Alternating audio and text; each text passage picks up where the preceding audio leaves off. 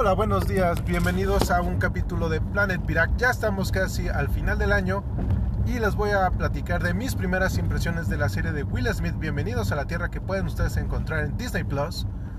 Y el tema de esta semana va a ser el dedicado a Maya y los Tres, que es una serie también que es fabulosa, que pueden encontrar ustedes en Netflix. Entonces, entremos en materia. El tema con la serie de Will Smith de Bienvenido a la Tierra es que él va a ir a diferentes lugares con especialistas y cada uno de los capítulos va, hasta ahorita los que llevo que son dos, va tocando como un tema y la línea principal del documental, de este pequeño documental de National Geographic, más o menos van entre los treinta y tantos a los cuarenta y tantos minutos, es estar exponiendo más sobre ese tema, ¿no? Por ejemplo, en el primero hablan sobre un volcán, pero hablan sobre los sonidos del volcán y entonces van metiendo, por ejemplo, el tema de sonidos de ballenas o el sonido de las explosiones. Y lo que me gustó mucho de esto es que además de las hermosas imágenes, o sea, las imágenes, la, televisión que tengo no es tan nueva y se ven fantásticas. Yo creo que en una televisión de última generación las imágenes han de ser fantásticas. E igual poderlo ver en, en el cine ha de ser fantástico. Y lo otro es la mezcla de sonido los sonidos, el, cómo han ido diferenciando ciertas cosas para que sea todavía más notorio, también es fantástico. En este caso del volcán a mí me impresionó el cómo suena la lava, como si fuera mar, pero tiene un sonido diferente. Pero no creo recordar algo que, que hiciera como ese énfasis también en estar buscando no solo las imágenes, sino también que los sonidos transmitieran cosas muy muy completas en este sentido ayuda mucho el carisma de Will Smith. O sea, él está hablando y haciendo chistes, no chistes pesados, sino pues es esta forma de él como buena onda que nos ha hecho pues conocer de él. Y lo que sí también es interesante es que las situaciones donde él está no son situaciones que él esté, o sea, sí se nota que no es que no esté cómodo, sino sí se nota que hay un, un tema de riesgo. Entiendo perfectamente que en una filmación así buscas que sea lo más seguro, pero siempre va a haber un tema de riesgo cuando estás en la naturaleza. Y él lo dice en los capítulos, es como de yo no he escalado, yo no he hecho esto, o sea, he hecho cosas para películas, pero pues no es lo mismo el bájate a rapelear tal o cual situación, o usa un kayak o algo así. Entonces, si lo notas que él está entre esa parte de estoy divertido y al mismo tiempo me asusta, estos sustos que dan gusto, dirían algunos. Entonces, se las recomiendo, está muy muy interesante y conforme haya terminado ya platicaremos más profundamente de esta serie.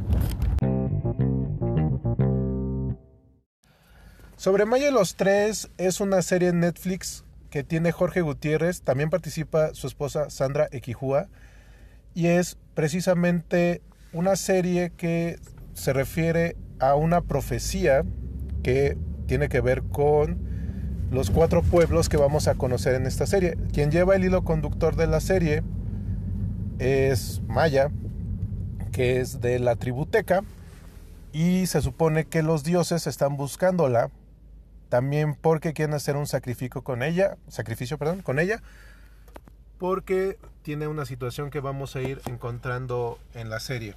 Lo que estuvo comentando Jorge Gutiérrez en los diferentes eventos en los que estuvo participando este año y que tuve la oportunidad de poder asistir de forma virtual, es que lo que él buscaba era una serie o una historia que hablara sobre este, esta parte de, las mujeres, pues habla de su hermana, de su esposa, de su mamá.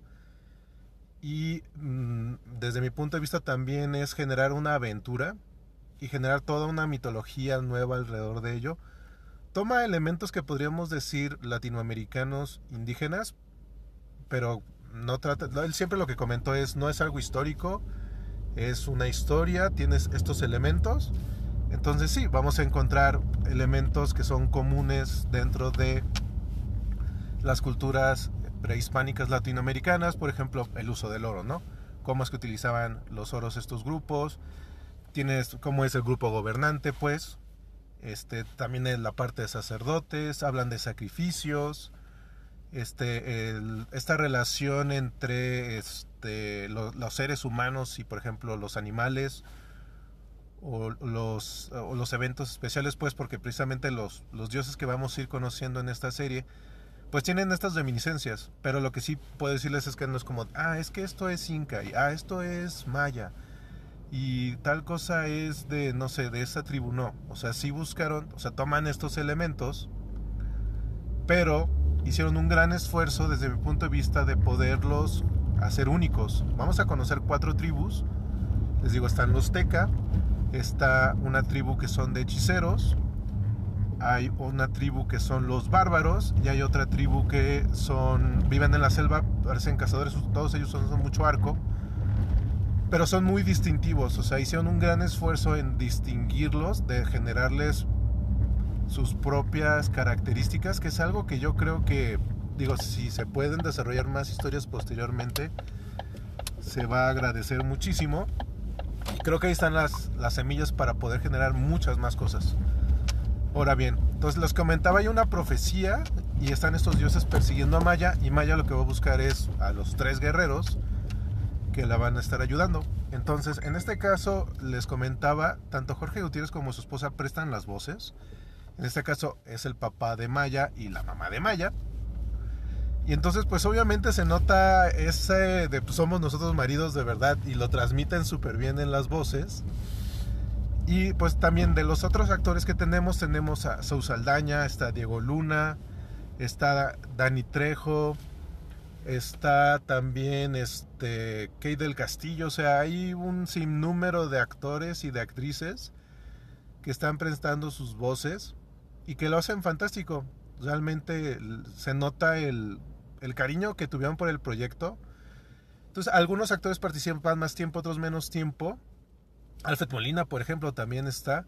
Y entonces, eh, tanto la versión en inglés como en español están muy bien, o sea, los doblajes son fantásticos.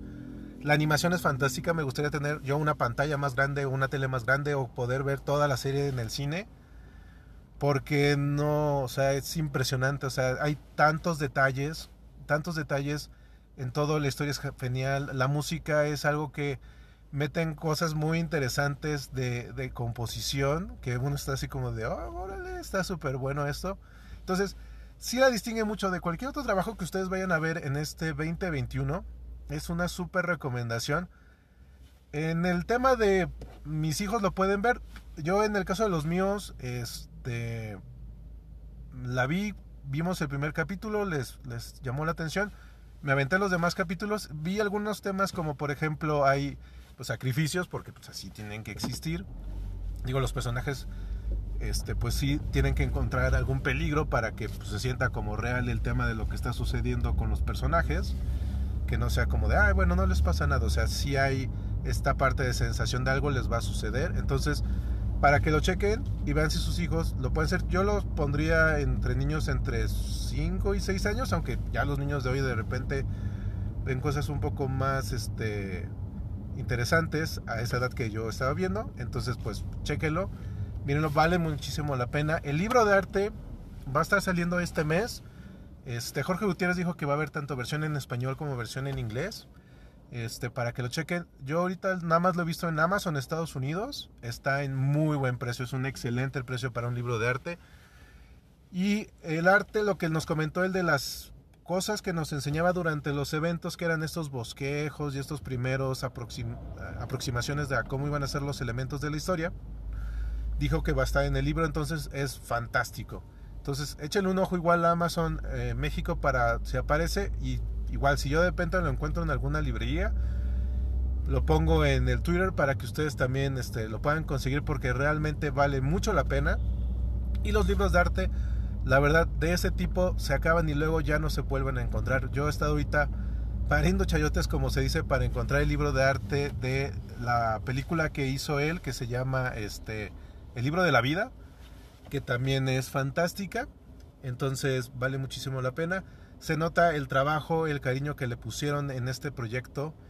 También se agradece mucho también que Netflix haya invertido en una historia de estas características que se dé la oportunidad de estar probando a estos creadores y estarlos permitiendo porque siendo sinceros, no, no es una película dividida en capítulos, como luego hemos visto con algunas series que decimos, bueno, esto realmente es una película dividida.